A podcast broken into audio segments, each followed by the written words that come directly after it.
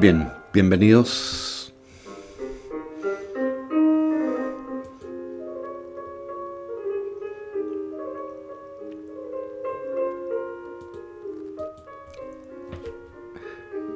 En esta sesión vamos a continuar con el análisis del parágrafo 53 de Ser y Tiempo, donde Heidegger precisamente se preguntaba eh, sobre el tema de fondo que de alguna manera orienta todo el, toda la reflexión de Heidegger sobre la muerte. Decíamos que se refería al tema de lo que denomina la proyección existenciaria de la muerte propia. Es decir, la posibilidad en el fondo de anticipar, de adelantar, podríamos decir de un modo auténtico, eh, la muerte. Eh, lo que Heidegger habíamos dicho denomina la proyección existenciaria, eh, consiste fundamentalmente en la eh, manifestación, podríamos decir, de la posibilidad de la muerte, no interpretándola, ¿no es cierto?, eh, fugitivamente, ¿no? sino de alguna manera enfrentándola en lo que tiene de posibilidad. Se trata de una anticipación de la muerte en que la muerte se revela en su verdad irreductible.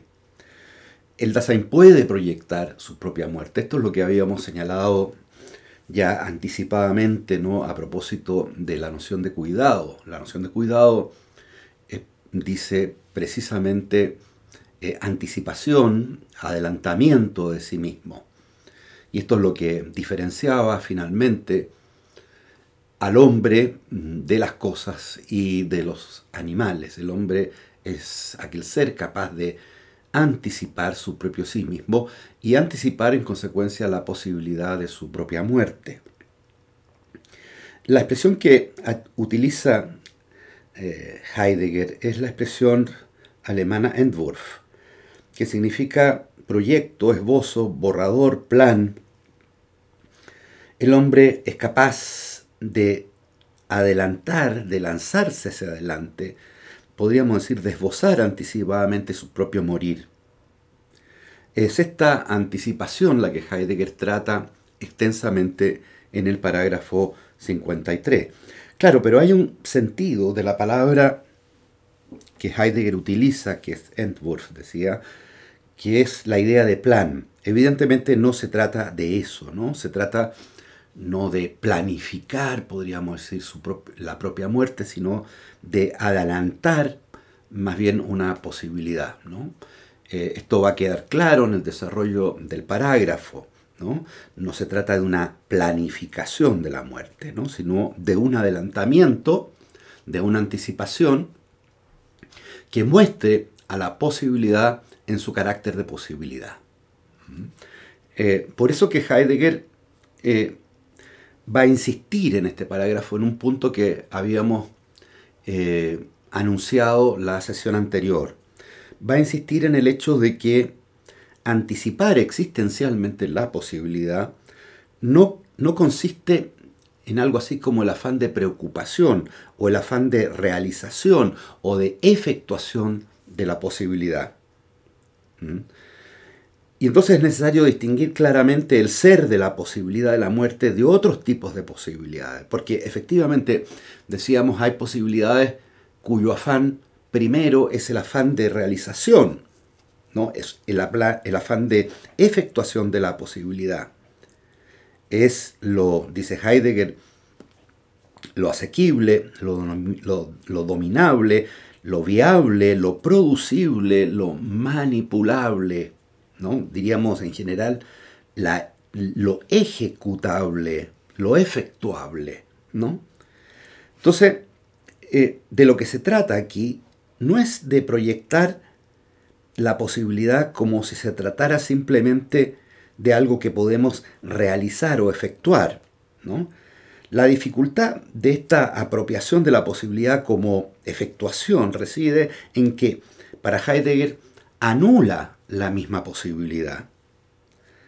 Eh, es necesario enfatizar nuevamente aquí que, eh, que gran parte del análisis del eh, heideggeriano de la muerte está orientado por la idea de negar que la muerte sea simplemente algo ante la mano, algo ante los ojos, algo que yo en definitiva puedo disponer a voluntad o manipular a voluntad. La conversión de la muerte en algo objetivable, en algo manipulable, significa la propia anulación de la muerte como posibilidad en lo que tiene de posibilidad y con todas las determinaciones que hemos señalado anteriormente. ¿no? Es decir, el hecho de que se trate de una posibilidad cierta, de una posibilidad irrebasable, extrema, eh, eminente, etc. Si tomamos un ejemplo, yo creo que se puede clarificar eh, en mayor medida esto. Eh, habitualmente nosotros nos representamos, cuando digo representamos, nos imaginamos, por decirlo así, la propia muerte bajo la imagen, eh, por decirlo así, sobre todo en las primeras etapas de la vida, diría, diría yo, ¿no? Bajo la imagen postrera, por decirlo así, de una suerte de ancianidad realizada, cumplida, eh, del camino recorrido. Eh, evidentemente, en esta representación de la de la muerte bajo la imagen de una ancianidad postrera, eh, para Heidegger, lejos de hacer presente la posibilidad misma del morir, la anula convirtiéndolo precisamente en algo, eh, en algo postrero y, eh, terminal. ¿Mm? Eso es lo que Heidegger llama realizar la posibilidad. En este, en este, en este caso, la anticipación inauténtica, por decirlo así, de alguna manera realiza la posibilidad, efectúa la posibilidad y de alguna manera la cancela, la liquida, podríamos decir, como posibilidad. ¿Mm? Eh, entonces, atención, eh, pensar en la muerte por decirlo así, o anticipar la muerte, mejor dicho, no consiste meramente en algo así como pensar la muerte. Esto ya lo habíamos señalado, ¿no? Eh, precisamente porque determinamos la muerte de alguna manera cronológicamente al calcularla, por decirlo así, al hacerla objeto de, de cálculo. Y por lo tanto, no asumo la posibilidad como posibilidad, ¿no? sino más bien dispongo, podríamos decir, de ella al determinarla cronológicamente. ¿no? Esta determinación cronológica de la muerte en realidad elude a la muerte como posibilidad. Por eso que Heidegger va a utilizar aquí en este parágrafo casi puras expresiones, por decirlo así, enfáticas, ¿no? reduplicativas, casi tautológicas. De lo que se trata es de anticipar la muerte como posibilidad, de asumir la muerte como, como posibilidad, por dónde es posibilidad, ¿no? y no en consecuencia de efectuar la posibilidad. Ahora, antes de seguir avanzando, quisiera hacer una, una observación general respecto de las fuentes de Heidegger en lo que respecta a esta apropiación humana de la muerte. Heidegger a pie, de página eh, cita una serie de fuentes eh, y hay una que a mí me parece especialmente significativa, ¿no es cierto? Porque de alguna manera yo diría orienta tácitamente toda la interpretación que hace Heidegger del fenómeno de la apropiación o de la anticipación de la muerte. Heidegger cita, voy a señalar algunos autores, ¿no? Cita a Dilthey, ya lo hemos visto, ¿no? como de alguna manera se refiere a Dilthey eh, cuando dice Dilthey que el valor de, alguna manera y la estimación de la vida depende de, eh, de la consideración de este límite que es la muerte. También cita a George Simmel, ¿no? en un famoso texto de Simmel que se llama Intuición de Vida, cuatro capítulos de metafísica, donde eh, Simmel, discípulo de Dilthey, un filósofo, eh, diríamos, vitalista e historicista, ¿no? Eh, donde Simmel dedica un capítulo completo al problema de la, de la muerte y la inmortalidad. También cita a Carl Jaspers, ¿no? en un texto inicial, Jasper muy famoso, que se llama Psicología de las Concepciones del Mundo, ¿no? y donde, esto también lo habíamos observado, ¿no? donde Jasper eh, eh, habla de las, de las situaciones límites. ¿no? Quisiera al respecto leer simplemente un texto de Jasper muy, eh, muy breve, donde habla de esto que llama las situaciones límite. Y posteriormente voy a pasar a una influencia que sí me parece a mí la más importante y la más decisiva en el modo como Heidegger interpreta el fenómeno eh, de la apropiación humana de la muerte. Pero voy a citar de todos modos este texto de Jaspers, ¿no? porque me, me parece que, eh, que es un texto importante, porque se refiere precisamente a las situaciones límites. Dice Jaspers, estamos siempre en situaciones, eh, en situaciones. Las situaciones cambian. Si no se aprovechan, no vuelven más. Puedo trabajar para que cambie la situación.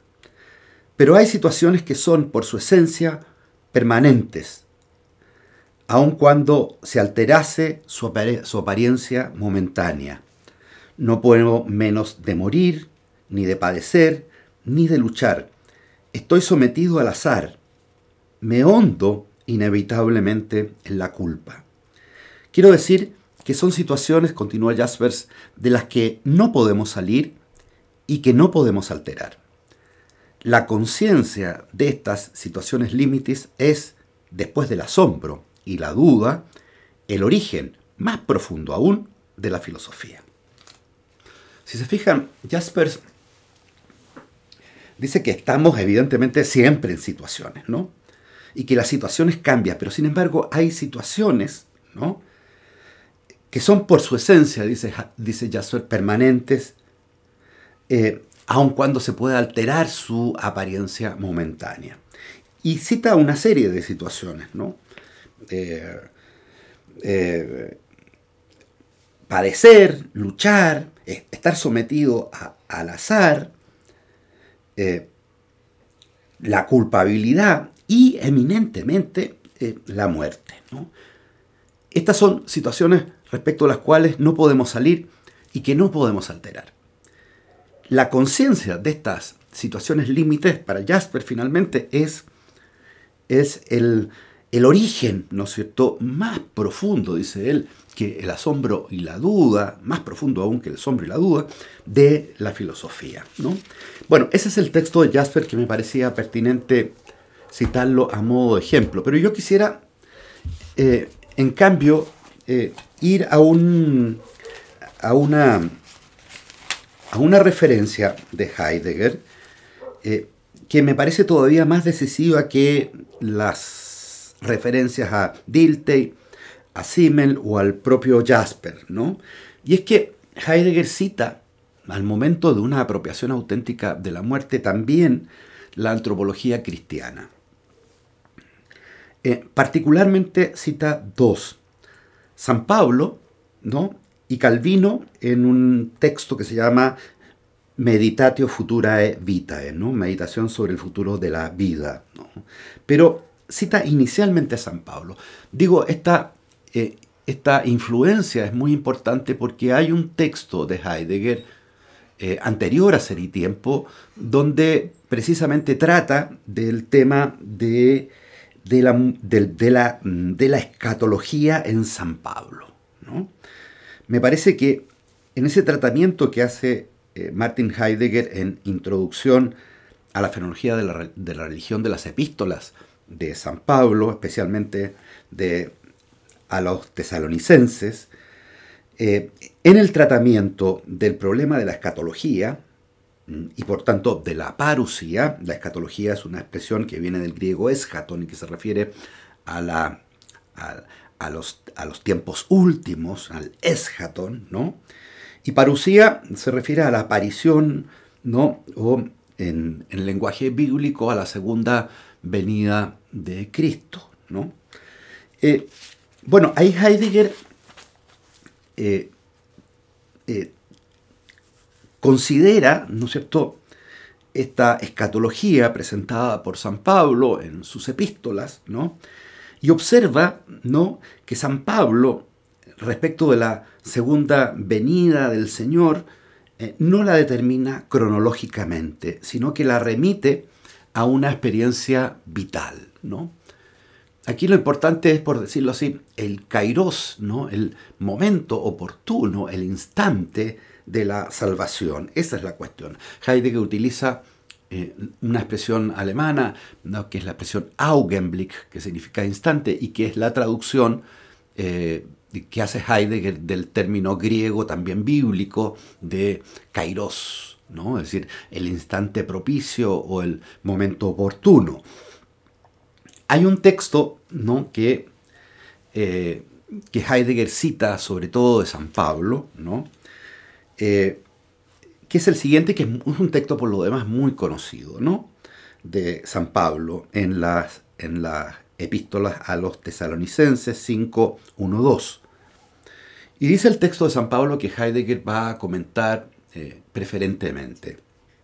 Dice San Pablo, en lo que se refiere al tiempo y al momento, hermanos, no tenéis necesidad que os escriba. Vosotros sabéis perfectamente que el día del Señor ha de venir como un ladrón en la noche. Hasta ahí el texto de San Pablo y Heidegger comenta, ¿no? Que San Pablo no anuncia el momento de la segunda venida eh, del Señor eh, ni la determina cronológicamente u objetivamente. ¿Mm? Eh, no es en rigor algo que se pueda esperar en el sentido de, determinarlo cronológica o objetivamente. Eh, es precisamente esta inobjetividad del momento, del kairos, de la parucía, comenta Heidegger, lo que obliga al cristiano a estar vigilante y despierto. ¿Mm? Eh, el eschaton de la segunda venida, la parucía, ¿no? es completamente incalculable, no es completamente inobjetivable. Vendrá, dice Heidegger, en un pestañar de ojo, Augenblink, en un instante, en un pestañar de ojo. Y aquí Heidegger juega con, un, sentido de la, palabra Augenblick que hemos dicho, traduce la expresión griega y bíblica kairos. ¿no? Vendrá ¿no? el Señor en un pestañar de ojos. El instante en consecuencia de la salvación, el kairos de la salvación, se sustrae en definitiva a todo cálculo. Eh, bien, me parece que aquí ¿no? en, este comentario, ¿no es cierto?, que hace Martin Heidegger de las epístolas de San Pablo, en este, en este, en este, este en este, libro previo, ¿no? que se llama Introducción a la Fenología de la Religión, eh, se, manifiesta muy claramente eh, el modo como eh, Heidegger, trasladando, por decirlo así, mm, esta idea que pertenece a una teología, de la historia, ¿no? al, al escaton de, la historia, eh, de alguna manera reinterpreta Heidegger mm, esta, eh, em, esta concepción cristiana de la historicidad y la temporalidad, ¿no? y la aplica eh, transfigurándola ¿no? a el fenómeno de la muerte. ¿no? Eh, para Heidegger, solamente el cristianismo, eh, eh, solamente en el cristianismo se daría una concepción, por decirlo así, originaria de la temporalidad y la historia. ¿Mm? bueno, eh, esta, mm, diríamos, eh, esta inobjetibilidad, esta incalculabilidad de la posibilidad que la muerte ¿no? Eh, se comporta, diríamos, análogamente a esta vivencia de la temporalidad que debería tener cualquier cristiano. ¿Mm?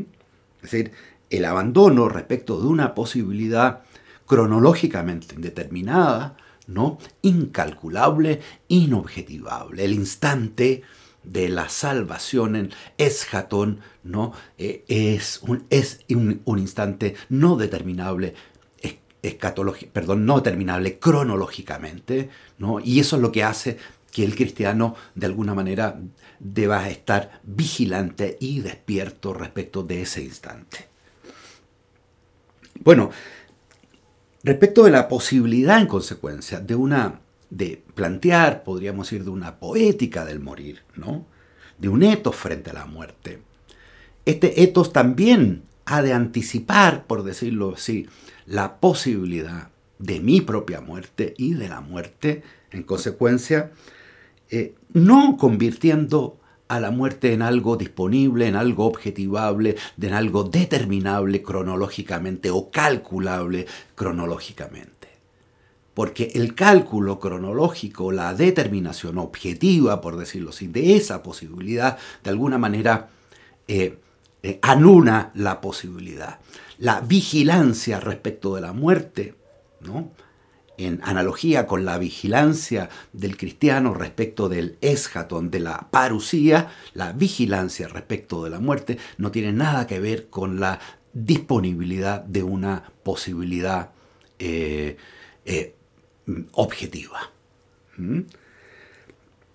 Por eso que para Heidegger, ¿no?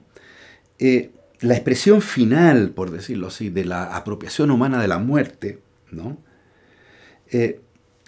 va a recurrir, por decirlo así, a una suerte de formulación puramente reduplicativa y enfática. ¿no? Se trata de comportarme frente a, a esa posibilidad como posibilidad, en cuanto posibilidad. Se trata de aguantar, por decirlo así, la posibilidad como posibilidad y no efectuar la posibilidad.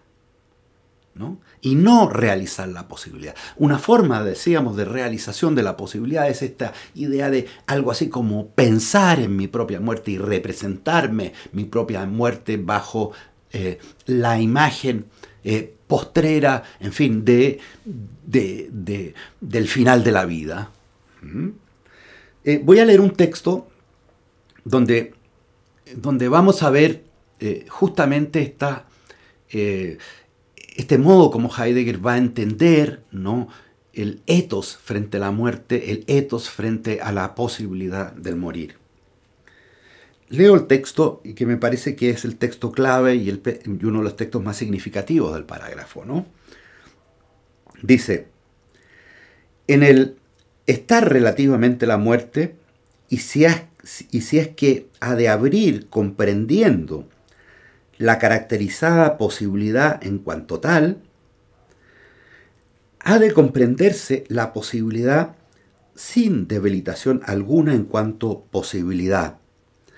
Ha de desarrollársela en cuanto posibilidad y en el conducirse relativamente a ella ha de aguantársela en cuanto posibilidad. Fíjense, hasta ahí, hasta ahí el texto. Fíjense que en este texto eh, digo que es un texto un tanto extraño, ¿no? Porque eh, como que Heidegger eh, no dijese nada, ¿no? Salvo que, mire, mm, lo único que podemos hacer es comportarnos frente a la posibilidad como posibilidad. Sin embargo, el texto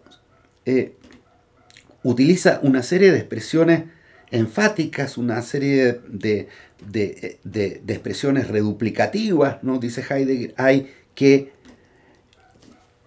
eh, comprender la, o abrir la posibilidad en cuanto tal, ¿no? al solje. Eh, ha de comprenderse la posibilidad sin debilitación alguna en cuanto posibilidad, como posibilidad. Ha de desarrollarse la posibilidad como o en cuanto posibilidad. Y ha de aguantársela y ha de conducirse relativamente a ella. Dice, eh, aguantando esa posibilidad en cuanto posibilidad. Eh, este en cuanto posibilidad me parece que es, es la expresión eh, clave de este texto, ¿no? porque precisamente se opone a tratar la posibilidad no como posibilidad, sino efectuando o realizando la posibilidad. Eh, a este tratar, diríamos, ¿cuál es la fórmula entonces? Comportarse frente a la posibilidad como posibilidad. ¿no? Este como posibilidad y no, en consecuencia, efectuar la posibilidad. No determinarla, eh, diríamos, cronológicamente, no tratar la posibilidad como algo simplemente disponible, como un recurso que está ahí, como algo que yo puedo utilizar, como algo que yo puedo manejar. ¿no? La muerte como posibilidad se sustrae, podríamos ir a cualquier forma de disponibilidad. De allí la fórmula heideggeriana, un tanto tautológica, por decirlo así. La posibilidad, de lo que se trata es de la posibilidad como posibilidad. ¿Mm? Eh, a este tratar ¿no? la posibilidad como posibilidad, Heidegger también lo denomina eh, adelantarse hasta la posibilidad. ¿no? Eh, la expresión alemana dice Vorlaufen in die Möglichkeit. Vorlaufen in die Möglichkeit. Gauss traduce precursar la posibilidad, ¿no?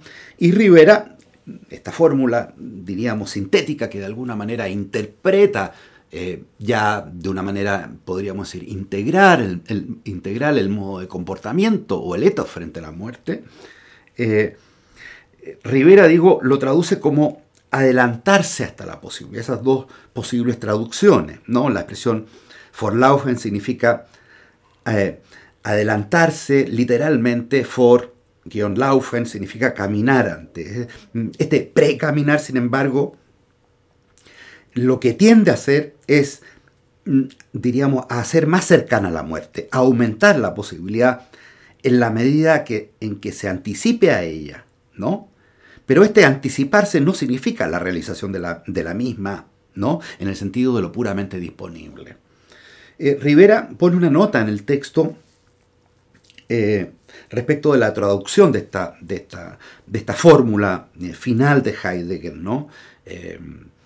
precursar la posibilidad o bien adelantarse hasta la posibilidad. ¿no? Y, Rivera dice que la expresión, esta expresión Vorlaufen in the, in, die Möglichkeit, es una mejor traducción porque argumenta eh, que si bien eh, eh, precursor se dice en alemán Verlaufer, ¿no?